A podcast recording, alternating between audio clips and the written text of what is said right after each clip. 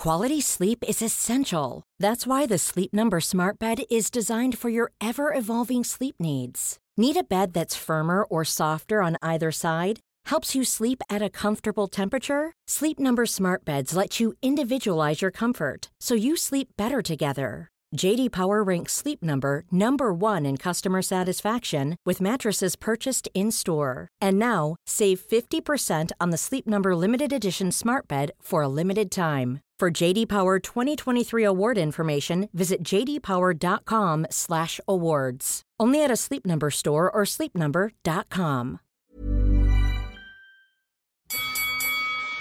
El ratón Macías castiga de derecha y de izquierda al tailandés Chan Robinson Kitrat y el referee Fred Apóstol y por fin detiene la pelea. El ídolo mexicano es el nuevo campeón del mundo gallo de la NBA. Cuatro veces fue a la lona el llamado lagarto de fuego y se levantó valiente, pero su lastimoso estado no le permite continuar.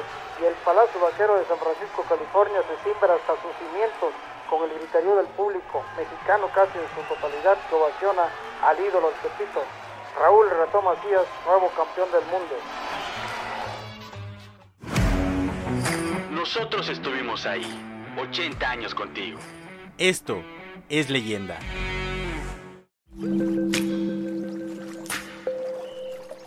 Aderezo presenta Comer limpio.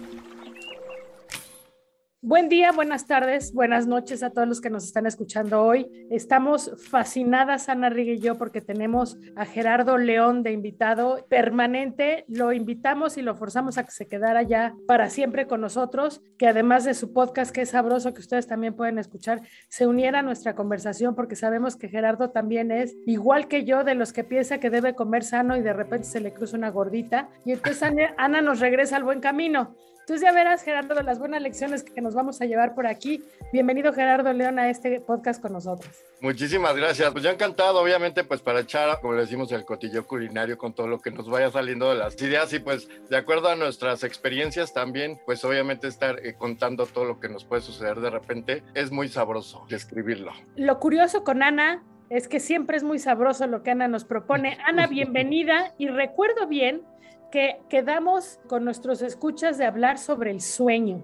Así es, Marta, en eso quedamos en el último capítulo, que bueno, si bien ahora no vamos a hablar particularmente sobre comida, sí vamos a hablar de uno de los pilares de la salud, ¿no? Tratando como creo que cada vez de ir más profundo también el concepto de qué es estar saludable, que muchas veces nos quedamos nada más en la parte física, ¿no? De qué como, cómo me veo, cuánto peso ya está, pero creo que vale mucho la pena meternos a acabar cuáles son los otros factores que también están en juego y que muchas veces tenemos, pues a lo mejor de cierta manera tan minimizado, ¿no? Como lo es el sueño, y digo minimizado porque es algo que se supone que todos hacemos, pero el hecho de que todos lo hagamos no quiere decir que todos durmamos de manera correcta o de manera saludable. Oye, a ver, yo te pongo tres escenarios para que los vayamos desglosando. El primero, pues yo voy a descansar hasta que me muera. Y entonces este, le exagero en jornadas de trabajo y en cosas pendientes que tengo que hacer y empiezo a lavar la ropa a las 11 de la noche y termino de estar a la 1 de la mañana. Y entonces verdaderamente vivo agotado. Ese es el primer escenario. El segundo escenario es, yo voy a dormir bien mis ocho horas, pero cuando llega viernes, sábado domingo me olvido y entonces las muevo todas y entonces mejor me duermo a las 3 y me levanto a las 10, pero ando como zombie todo el día, en fin. Y el otro es, ¿a quién se le ocurre que hay que dormir ocho horas diarias? Yo no sé a quién le alcanza el tiempo para dormir ocho horas diarias. Básicamente, y está comprobado además que en México somos de los países donde más horas se trabaja, pues si nos tienen trabajando tantas horas, ¿a qué horas quieren que durmamos? ¿No? Entonces, esas son, creo yo, las tres constantes que uno escucha, ¿no? Lo primero que uno sacrifica es el sueño. Totalmente, Marta. Me encanta aparte que lo platiques así, o sea, que lo plantees de esta manera, porque creo que todos, o sea, los que estamos aquí, los que nos están escuchando, creo que todos alguna vez hemos dicho algo de esto o, hemos, o nos hemos visto alguna manera involucrado en uno de estos escenarios. Hay mucho detrás y muy interesante, Marta, detrás de esto, porque yo sí creo que la sociedad en la que vivimos actualmente, obviamente es una sociedad que nos influye, no somos parte de esta sociedad, y creo que sí nos regimos mucho por esta parte donde incluso existe una oda o donde se nos aplaude esta falta de sueño, ¿no? Que está relacionado con la parte de, mira qué productivo, mira qué eficiente, mira no para, es mamá y es profesional. Todo esto que cada vez nos va brillando a esta parte de que nuestro, nuestra valía, nuestro valor, está en cuánto producimos. Entonces, Marta, creo que estos escenarios que tú planteabas, sin duda alguna afectan los hábitos o la higiene de sueño, ¿no? Que últimamente creo que escuchamos más este concepto la higiene de sueño tiene que ver con todas estas prácticas, desde cómo yo empiezo un ritual o una rutina previa para empezar a acomodar a mi cuerpo y empezar como a mandarle ya todas estas señales y que se segreguen las hormonas y todas las sustancias que mi cuerpo necesita liberar para que yo pueda realmente ser inducido en un sueño saludable, en un sueño profundo, donde se liberen pues, realmente todas las ondas cerebrales que estoy buscando, etc. Eh, entonces, desde tener una rutina bien planteada hasta empezar a romper también con estos mitos que tú decías ahorita, Marta, mitos que de alguna manera también influyen en nuestras rutinas, donde hay creo que dos, básicamente dos tipos de creencias. Una, que digo, entre semana a lo mejor no duermo tanto, porque entre el trabajo, entre los hijos, entre este, el perro, entre la ropa, entre eventos sociales, duermo poquito. que es dormir poquito? Pues a lo mejor yo diría, si bien nos va, unas seis horas. Y aprovecho el fin de semana y repongo, ¿no? O a lo mejor la siesta, si es que hay algunas personas que todavía puedan como aprovechar y tener 20 minutos, media hora de siesta entre semana, pero si no digo el fin de semana no pasa nada y duermo hasta las 12 del día. Ojo, es bien importante saber que las horas perdidas de sueño no se reponen. Y también se sucede a la inversa, ¿no? Como ahorita tú decías, Marta, duermo súper bien, ¿no? Supongamos que en promedio estoy durmiendo mis siete horas, que es algo bueno, lo ya serían ocho, pero siete horas estoy bien, entre semana, y llega el fin de semana y empiezo a trasnochar, ¿no? Entonces trasnocho y entonces otra vez estoy rompiendo con esta rutina, que sucede aquí muy parecido como con los alimentos, ¿no? Cuando yo digo es que de lunes a jueves como súper bien, pero viernes, sábado y domingo le doy al alcohol, le doy a las hamburguesas, le doy a los helados, entonces qué realmente es lo que está sucediendo, ¿no? O sea, porque no se trata, y aquí ya no estoy hablando de esta partida de, bueno, me dio un gustito o me dormí un poquito más tarde, estoy hablando de ir hacia los extremos. Entonces, ¿de qué manera eso afecta a nuestro cuerpo? Entonces, creo que sí es bien importante como hablar de esto y considerar todos estos temas sociales, todas estas creencias que están en nuestro entorno y saber que realmente si yo quiero empezar a procurar una mejor rutina o higiene de sueño, sí van a haber cosas que van a sacudir de mi zona de confort, como siempre, y sí me voy a tener que poner este chip, quizá un poco al inicio de manera artificial y con esto me refiero a tener que empezar a implementar prácticas a las que quizá no estoy muy acostumbrado y que quizá yo tampoco vi a mis papás o tampoco crecí en una familia donde eso estuviera implementado de esa manera, pero que son cambios que son necesarios.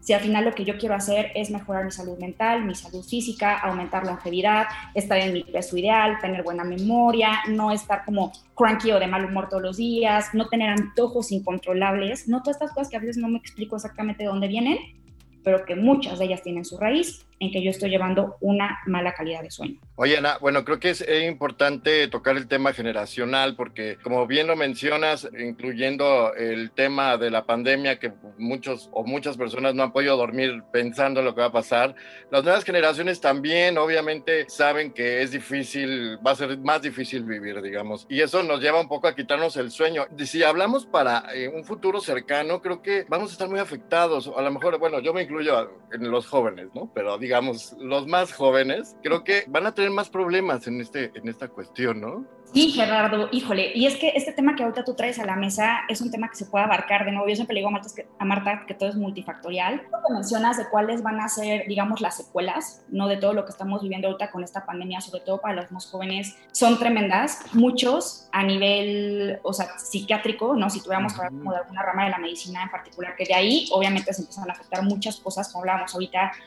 físicas, de cómo convivo yo con la sociedad, etcétera. Pero ahorita tratando de aterrizar y si entendí bien, o sea, lo que mencionabas, esta parte de cómo estas preocupaciones y el estrés en el que vivimos, incluso siendo pequeño, ¿no? Que a lo mejor ni siquiera termino por entender bien qué es la palabra estrés, pero lo siento. Al estar escuchando las noticias que aprenden mis papás, al ver cómo mis papás están preocupados, al tener este aislamiento social, no tener como todo este tipo de, de situaciones que estamos viviendo hoy en día, al final sí alteran la paz ¿no? Incluso de los más pequeños. Y esta es una de las cosas, ahorita que lo mencionas, Gerardo, que son más importantes a tener en cuenta cuando yo estoy queriendo limpiar una higiene o en este caso también enseñar a, más a los más pequeños de la casa, digamos, estas prácticas, ¿no? Que me ayudan a, ir, a irlo mejorando cada vez más. Uno de ellos es justamente empezar a implementar en casa estas técnicas de gestación del estrés, no solo para adultos, de nuevo también para los más pequeños.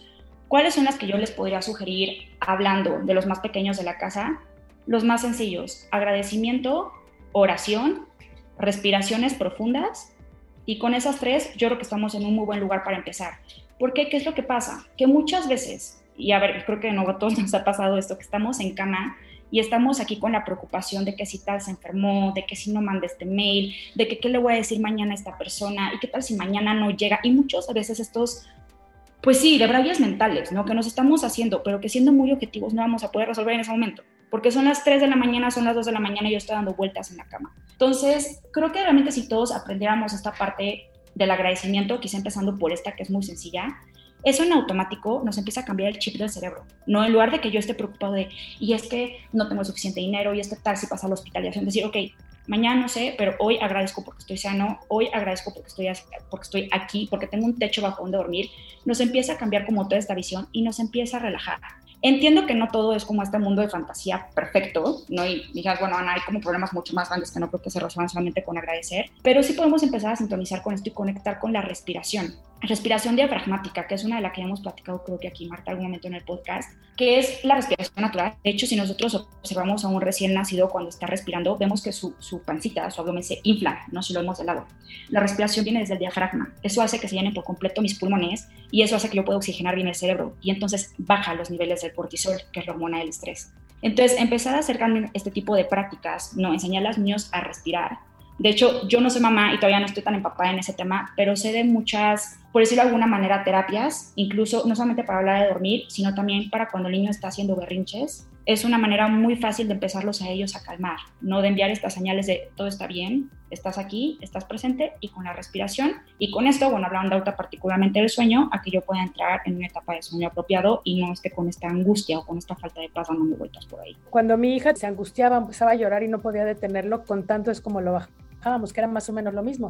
Te regresa un ritmo ¿no? Parejo hasta que te vas calmando. Y ahorita que hablabas de esto, intuyo que es tan importante este proceso de relajarse antes de dormir, de desconectarse un poco antes de dormir, cuando lo ves en tu propio celular, o sea, cuando ves que, que respirar es una app que incluye tu celular, cuando ves que los celulares ya puedes programar en las alertas que durante tanto número de horas ni siquiera suene el celular para que tengas como ese número de horas corrido, este, y te lo estoy diciendo porque obviamente, claro que yo tengo el celular en el buró, y entonces ahí va a venir otro tema grandotote, me imagino yo, ¿no? De dormir con la tele prendida, de tener el celular a la mano, porque eh, eh, digo, apenas volteas a ver el celular y es la luz en la cara, que no te permiten desconectarte para dormir. Y hay un montón de gente incluso que te dice, es que yo no me puedo dormir si, si está todo en silencio, necesito el ruido de la tele, ¿no? Entonces ahí que logramos alterar o nada más nos estamos haciendo tarugos todos. Sí, porque dicen los eh, expertos, bueno, que, incluso hemos entrevistado en algunas ocasiones que al no poder dormir y prender el celular y revisarlo es como si tu cerebro pensara que es de día. Entonces no puedes volver a conciliar el sueño. ¿No? Igual yo creo que pasa con la tele o con otros aparatos. Totalmente cierto. Y creo que con esto que estamos platicando ahorita se responde también una de las preguntas o de los escenarios que planteabas al principio, Marta, que decías, ¿quién se inventó las ocho horas de sueño? ¿No? O sea, como casi me sonó como a esta primicia de que los 10 mil pasos, ¿no? Ahora que todos andamos también con los, los ¿quién se sacó los 10 mil pasos y que aparte ellos ya confesaron que eso fue inventado? Bueno, con las ocho horas de sueño no es así. Las ocho horas de sueño, este es un tema también bien interesante. No sé si hayan escuchado hablar de los ritmos circadianos de la cronobiología. Y bueno, esto básicamente es biología pura. ¿no? Todos los seres vivos, incluyendo los seres humanos, tenemos un reloj biológico, que este reloj biológico, independientemente de lo que nosotros hagamos, independientemente de que hace no sé cuántos años inventó la electricidad, y si yo dejo prendida la tele, si yo dejo prendida las luces, si decido ponerme a trabajar a las 2 de la mañana, lo que sea que pase, mi cuerpo ya está siendo inducido por todos los sistemas que lo conforman en ese ritmo o en ese ciclo específico. El ciclo del sueño, para que se cumpla de principio a fin en dos de las fases principales que cumple, que son eh, regeneración, fíjense qué importante, mientras yo duermo, y eliminación, que es cuando elimino toxinas, proteínas rotas, etcétera, son, es de ocho horas para que se pueda cumplir de principio a fin. ¿no? Entonces, las ocho horas vienen de ahí, basándonos en pura biología, en ritmos circadianos. Y ahora lo que decías, Gerardo, este ritmo se puede alterar y se puede alterar muy fácilmente. Porque, ¿qué es lo que pasa? Todo, para que este proceso y todos estos ritmos sucedan, estos ciclos, mi cuerpo segrega sustancias, segrega hormonas. Entonces, estas hormonas son muy sensibles a la luz, ¿no? Por ejemplo, por eso es que dentro de este ritual de la higiene del sueño, una de las cosas más importantes que se nos sugieren es que por ahí, voy a tratar de ser lo más objetiva aquí, pero por ahí de las 9, 10 de la noche yo vaya atenuando la luz, porque de esta manera es como yo voy imitando lo que sucede en la naturaleza. El sol va cayendo, entonces, la energía de mi cuerpo también va cambiando, las hormonas que se van liberando y las sustancias también van siendo diferentes. Me va induciendo a la siguiente etapa, que es la etapa del sueño. Si yo tengo todo iluminado, si yo agarro la tablet, si yo agarro el celular, si yo prendo la tele, artificialmente estoy modificando este ciclo del sueño. Entonces, por una parte, mi cuerpo sí va a actuar y va a decir, ok, estoy bajando energía, pero por otra parte me dicen, sí, pero mantente despierto. Entonces empieza aquí toda esta confusión, donde sucede muchas veces que dices, híjole, pero sí dormí ocho horas y me siento súper cansado ¿Qué pasó? Es esta parte, ¿no? Estoy en el limbo, que dices, mi cuerpo sí se estaba relajando, pero lo último que vi fue la televisión. Entonces, como que una parte de mi cerebro no pudo entrar justamente en esas ondas que son las que yo estoy buscando para que mi cuerpo pueda realmente descansar y el día siguiente, literal, sentirse reseteado. A mí me gustaría preguntar, ¿qué importantes dicen que muchas veces no debes de dormirte enojado con la pareja, ¿no? Que es lo que no debes de hacer nunca. En este caso, bueno, aunado a los problemas diarios, a lo mejor puede ser también otro conflicto que puedas tener este, la pareja, ¿no? Yo creo que también te quita el sueño. Estaría padre hacer un plan eh, en pareja para poder dormir en paz y saber solucionar los problemas. O sea, es que hay muchas cosas que podemos tocar que nos quitan el sueño y creo que esa es una de ellas. Totalmente, Gerardo. Sí, y le acabas de dar el clavo y mira que esto no lo digo yo. A mí me gusta mucho, les comparto, yo soy muy fan de un doctor psiquiatra, él se llama el doctor Amen, lo pueden encontrar así en redes sociales. Me encanta porque él dice que todas las enfermedades mentales, él dice que él siente que es un término muy fuerte, no dice realmente no son enfermedades mentales, porque eso ya es etiquetar. Él dice lo que sucede es que son desbalances en el cerebro. Entonces, si tú aprendes a ajustar lo que está sucediendo en el cerebro, la enfermedad mental, entre comillas, desaparece. Y aquí, que es una de las cosas que es muy importante, aparte del sueño que estamos hablando, eso va vinculado, las relaciones interpersonales, que es lo que tú mencionas, Gerardo. Porque, ¿qué pasa? Cuando tus relaciones interpersonales están desbalanceadas, y en este caso hablando en particular de, de, la pareja, no, por ejemplo, yo que estoy casada y que por supuesto que me ha pasado que te peleas y te vas a dormir y todo eso, no estás en paz. Y hace ratito hablábamos, ¿no? Justamente de todas las técnicas, lo importante que es tener técnicas de, de gestión del estrés. Entonces, el tú tener desbalanceadas tus relaciones interpersonales y no resueltas, te causa preocupación, te causa ansiedad, te causa miedo, te causa malestar y eso te lo llevas a la cama y eso te está dando vueltas en la cabeza, ese malestar, incluso aunque ya sabes a mí no me importa y mis emociones, yo no, no, te causa malestar. Y entonces no vas a poder descansar igual. De hecho, hay unas estadísticas, por eso les mencionaba al doctor Amen, él lo tiene, ahorita no les quiero decir un número porque la verdad es que me lo voy a inventar, no lo tengo aquí fresco en la memoria, pero aumenta por bastante las probabilidades de alguien que tiene en desbalance sus relaciones interpersonales y que se va a dormir enojado a la cama, de posibilidades de ataque al corazón una mala rutina de sueño nos puede causar, entre todo lo que hemos mencionado aparte, mala memoria, el estar irritable, el que altere nuestros estados de ánimo, físicamente que nos suba de peso, este, que nos dé diabetes, puede Alzheimer, ¿no? que también ya se le conoce como el, la diabetes tipo 3. Otra de las consecuencias es la hipertensión y es la probabilidad de enfermedades de ataques al corazón. Y si sumado a eso, yo no tengo solucionadas mis relaciones trabajadas, más bien por decir de alguna manera mis relaciones interpersonales, también va a afectar a un nivel muy grave mi estado de salud. Otro tema, las personas conforme van creciendo, o sea, yo lo veo, yo dormía como piedra cuando tenía 20 años y ahorita que ya estoy en los 55 ya no, pero además mi mamá todavía duerme menos. ¿Qué pasa con eso? ¿Se requiere menos tiempo de sueño? Sí, es una realidad que se requiere menos tiempo de sueño, Marta. Ahora, comparado con que ustedes lo han visto, o sea, las horas, la cantidad de tiempo que duerme un bebé, un adolescente, son mucho más que las que dormimos nosotros, ¿no? Bueno, yo estoy en mis 30 yo veo un bebé dormir, bueno, el bebé se duerme, se despierta, o sea, está durmiendo, ¿no? Los adolescentes hibernan todos los días. Los adolescentes hibernan. ¿Qué manera hibernar? ¿No? Y te puedes, a veces, yo me acuerdo que yo me podía echar a veces hasta casi 24 horas dormida, ¿no? Cuando terminaban los exámenes y toda esta cosa. Esto tiene que ver mucho con el sistema endocrino, que es el sistema hormonal. Otra de las cosas maravillosas que suceden mientras yo duermo es que se libera la hormona del crecimiento. La hormona del crecimiento hace cosas maravillosas, pero bueno, cuando estamos en etapa de crecimiento, hablando de los niños y hablando de los adolescentes, lo que hace es que literal sus músculos, sus huesos, todo su cuerpo crezca y se desarrolle. De hecho, hay estudios también que demuestran que cuando un niño o un adolescente, digamos que no alcanza la estatura que se estaba estimando por herencia y demás, mucho puede ser por alteraciones graves en el sueño. Entonces, habiendo dicho esto, por supuesto que mientras yo voy avanzando en edad, bueno, no por supuesto porque no es tan obvio, pero mientras yo voy avanzando en edad, va disminuyendo mi requerimiento en cuanto a horas del sueño. Ahora, ¿qué tanto?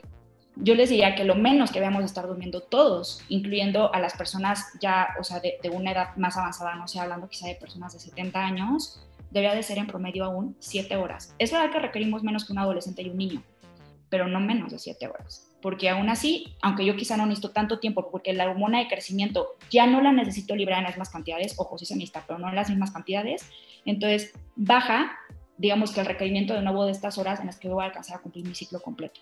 Entonces, 7 horas como mínimo. Muchas veces cuando yo empiezo a bajar de ahí, porque también me pasa, lo veo en familiares cercanos que dice, tengo un tío abuelo que él duerme 5 horas, ¿no? Dice, es lo que yo necesito. Pues sí, pero mi tío abuelo tiene obesidad y tiene diabetes.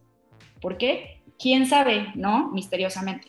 Pero claro que está viendo ahí también una disrupción, que mucho yo creo, y yo lo adjudico así, a malos hábitos, ¿no? Que él ha tenido durante toda su vida. O sea, trasnochar trabajando, eh, levantarme y entonces sentir que no descanse bien y entonces tener que echarme un termo de dos litros de, de café porque si no, no despierto, donde yo estoy necesitando un estimulante totalmente ajeno, cuando lo ideal sería que yo me despertara fresco y casi casi que es un despertador, ¿no? Idealmente. Entonces, todo este cúmulo de malos hábitos pues claro que se termina reflejando mientras más edad tengo, ¿no? Igual que con la comida, cuando escucho a alguien que dice, pues es que yo ya pa' qué, mija, ¿no? O sea, yo, yo ya llevo comiendo mis chetos y mi Coca-Cola durante toda la vida y pues mírame, pues no me pasa nada. Pues sí, no pasa nada, ¿no? ¿Qué tanto no pasa? Son más bien hábitos que ya tenemos muy arraigados y entonces más de que vengan de una explicación científica, pues se traducen en lo que he venido haciendo durante los últimos 30, 40 años de mi vida. Bueno, tocaste el tema muy importante de los hábitos. Eh, no podemos eh, comer más allá de lo normal. Digamos que antes de dormir hay que cenar ligero. ¿Qué recomiendas? Eso por una parte. Por otra parte, ¿qué tan efectivos son los aceites para dormir? Eh, todas estas recetas como mágicas para conciliar el sueño. En cuanto a la comida, Gerardo, sí, le acabas de dar un punto bien importante. Para mí, regla básica de vida es dos horas antes de irme a la cama, lo ideal es ya no tener nada en la boca. O sea, yo haber terminado de cenar, es decir, si yo me voy a ir a acostar a las 10 de la noche, a las 8 de la noche no es que empiezo a cenar, a las 8 de la noche terminé de cenar. ¿No? Si yo puedo incluso alargar más estas horas, hablando ya de prácticas como quizá el ayuno intermitente, o aunque no haga ayuno intermitente, pero a lo mejor yo me voy haciendo costumbre de decir, mi último alimento es a las 6, 7 de la tarde, dependiendo del estilo de vida de cada quien, sería lo ideal. ¿Esto por qué? De nuevo, ciclos, ritmos circadianos ¿Qué es lo que pasa? Que cuando yo como, lo ideal es que esto sucediera cuando yo estoy en una fase de energetización. ¿Esto qué quiere decir? Es cuando yo estoy activo mental y físicamente. Que si nos alineamos de nuevo a los ritmos de la naturaleza, esto sucede pues cuando el sol está fuera, no cuando yo estoy haciendo mis actividades. Somos animales diurnos, no somos nocturnos. Entonces, ¿qué pasa? Si yo continúo energetizando mi cuerpo cuando mi ritmo circadiano ya está entrando a la fase de descanso, pues estoy desfasando otra vez todo. Entonces, ¿qué va a pasar? Aquí decían las abuelas, ¿no? Y bien que nos decían, no seas pesado, mijito, porque vas a tener pesadillas. Sí, ahí depende del organismo de cada quien. Si se no muy apegado a la hora en la que me voy a acostar, puede ser que tenga pesadillas, puede ser que me cueste trabajo conciliar el sueño, puede ser que tenga agruras, puede ser que tenga indicios de sinusitis, puede ser que me aparezcan ciertos dolores, puede ser que tenga gases, puede suceder inflamación, pueden suceder muchísimos síntomas que al final lo que está pasando es que yo estoy irrumpiendo con ese ciclo natural que debería de fluir naturalmente. Pues sí, naturalmente y suavemente, no en mi cuerpo. Entonces, no recomiendo cenar, máximo dos horas antes de irnos a la cama. Y cenar ligero, ¿qué es cenar ligero? De preferencia proteínas que sean muy digeribles. Por ejemplo, si ustedes comen proteína animal, pescado sería muy buena idea, sino quizá un poco de tofu con vegetales. Y vegetales que tampoco sean necesariamente tan fibrosos, sobre todo si llego a tener como ciertas intolerancias alimenticias por ahí, pero pueden ser unos vegetales hervidos, pueden ser, no sé, zanahorias a vapor, brócoli, etcétera, o una ensalada, quizá. Y respondiendo a la parte de los aceites esenciales, bueno, creo que eran los que te referías, ¿cierto, Gerardo?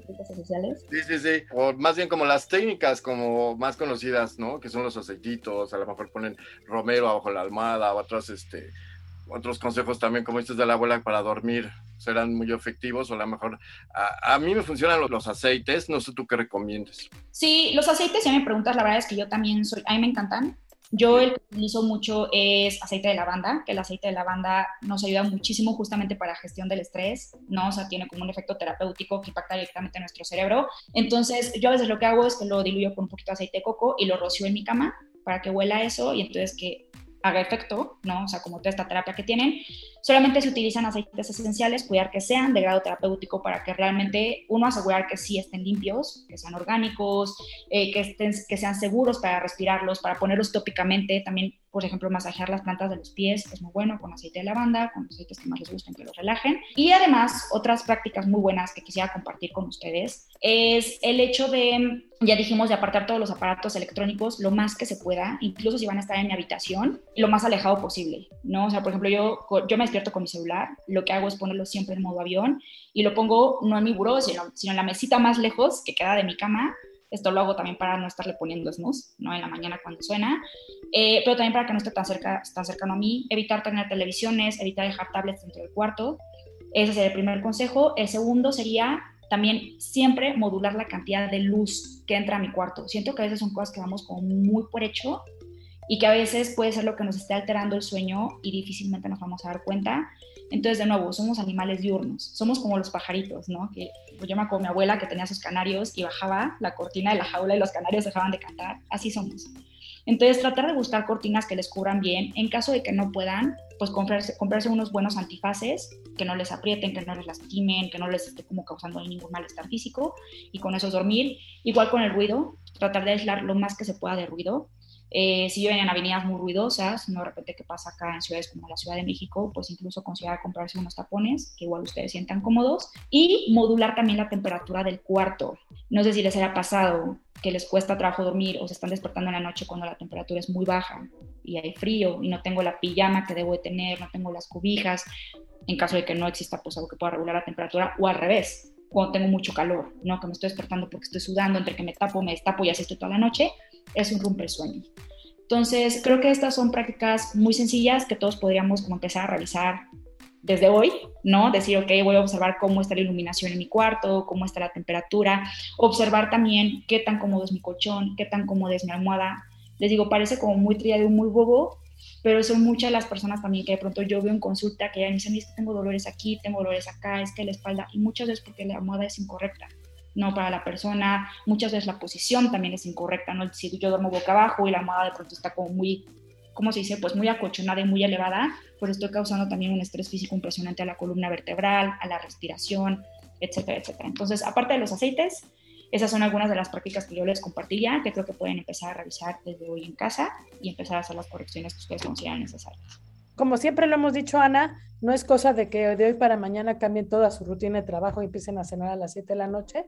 Es cosa de que vayan adoptando cada cosilla este, conforme se les vaya haciendo cada vez más normal. Y es en serio que la tecnología se está adaptando un poco a eso. De ese tamaño era el problema cuando ya a las 7 de la noche tu pantalla en la computadora se pone oscura, ¿no? Este, la pantalla en tu celular se pone oscura, ¿no? Y hay posibilidades para quienes sientan que tener el, teléfono como lo tiene Ana hasta la sala es un asunto donde sientes que pierdes un hijo, ¿no? Hay programación para que nada te altere el sueño durante las siete, pongan seis horas. Durante seis horas que nadie, nadie los puede interrumpir de ninguna manera, ya son seis. ¿No? Y de ahí iremos a la séptima y de ahí si podemos, pues llegamos hasta la octava. Pero son cosas que vale la pena notar para que las vayan sumando uno a uno. Ya tú me dirás, además de tu aceitito de romero, Gerardo, que sumaste para la próxima semana. Sí, sí, sí, y sí me lo, y sí me lo acabo, ¿eh? Sí me lo acabo. Y, sí, obviamente, como dices, los mexicanos creo que no estamos acostumbrados a comer ligero, la verdad, también tiene que ser un tema muy importante y creo que el taco, los de pastor o el taco de bistec con queso antes es delicioso, saliendo del trabajo nos vamos a los tacos, este, y no nos importa nada, creo que también tiene que ver mucho, eh, digamos, la educación eh, de los mexicanos, que pues no existe como un hábito sano antes de dormir. Que creo que eso que tú dices de salimos de trabajar y nos vamos a cenar y tomamos, también es un proceso de relajación, ¿no? Nada más que, me imagino, Ana, no ocho tacos, que sean cuatro. ¿no? O no cuatro, que sean dos, y, ahí, por ahí nos vamos. Pero ese, ese como relajarse saliendo de trabajar, creo que también tiene que ver o, que puede apoyar con un buen sueño, ¿no, Ana? Totalmente, y es que esto que dicen es bien importante porque es, es lo que decimos, ¿no? Siempre ser realistas y reconocer que somos seres físicos psicosociales. No, entonces que estas rutinas de relajación, ¿no? Que ya las hemos tocado en otro tema, por ejemplo, cuando hablamos de que si el alcohol, de que si el azúcar, de que si las reuniones, ¿no? Todo esto. Claro, claro que es una parte bien importante y hasta parte, de, podríamos decir, de rutina del sueño, de yo empezarme a relajar, ¿no? Es decir, ya el trabajo lo dejé, qué rico, ya no le voy a contestar el celular a mi jefe, ya no tengo que estar checando mails, etcétera. El reconocer eso, y pero también reconocer cómo lo vinculo. No alguna vez hablábamos mucho, por ejemplo, de cómo a los niños se les premia con dulces y se les castiga con verduras y cuando somos adultos nos dicen, no, es que comer azúcar es súper malo y, y, comer vegetales lo deberías hacer diario. Y dices, pero ¿cómo? O sea, entonces es un chip que cuesta un buen de trabajo cambiarlo porque pues vivimos educados así toda nuestra infancia y adolescencia.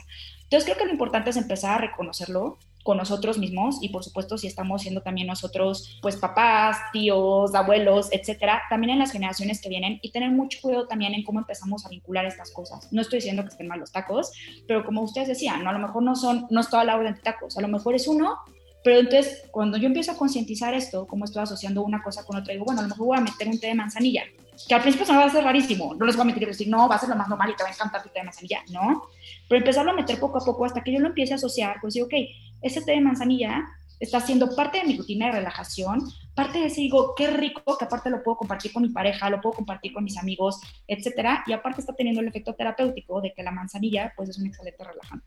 ¿No? Y así hay muchos ejemplos, pero lo importante es hacerlo consciente y entonces a partir de eso poder transformar hábitos. Pues con eso los dejamos para que ustedes tengan tiempo de irse a relajar, que tomen algunas de estas prácticas. Nos vemos prontito, Gerardo, ¿nos vuelves a acompañar la próxima vez? Claro que...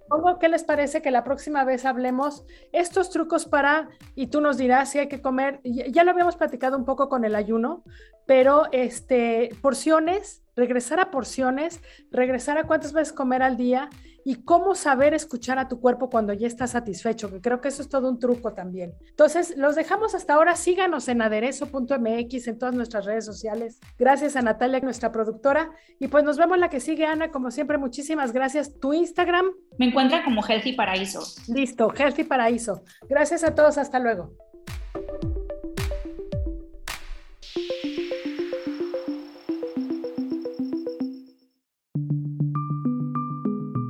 Es una producción de la Organización Editorial Mexicana.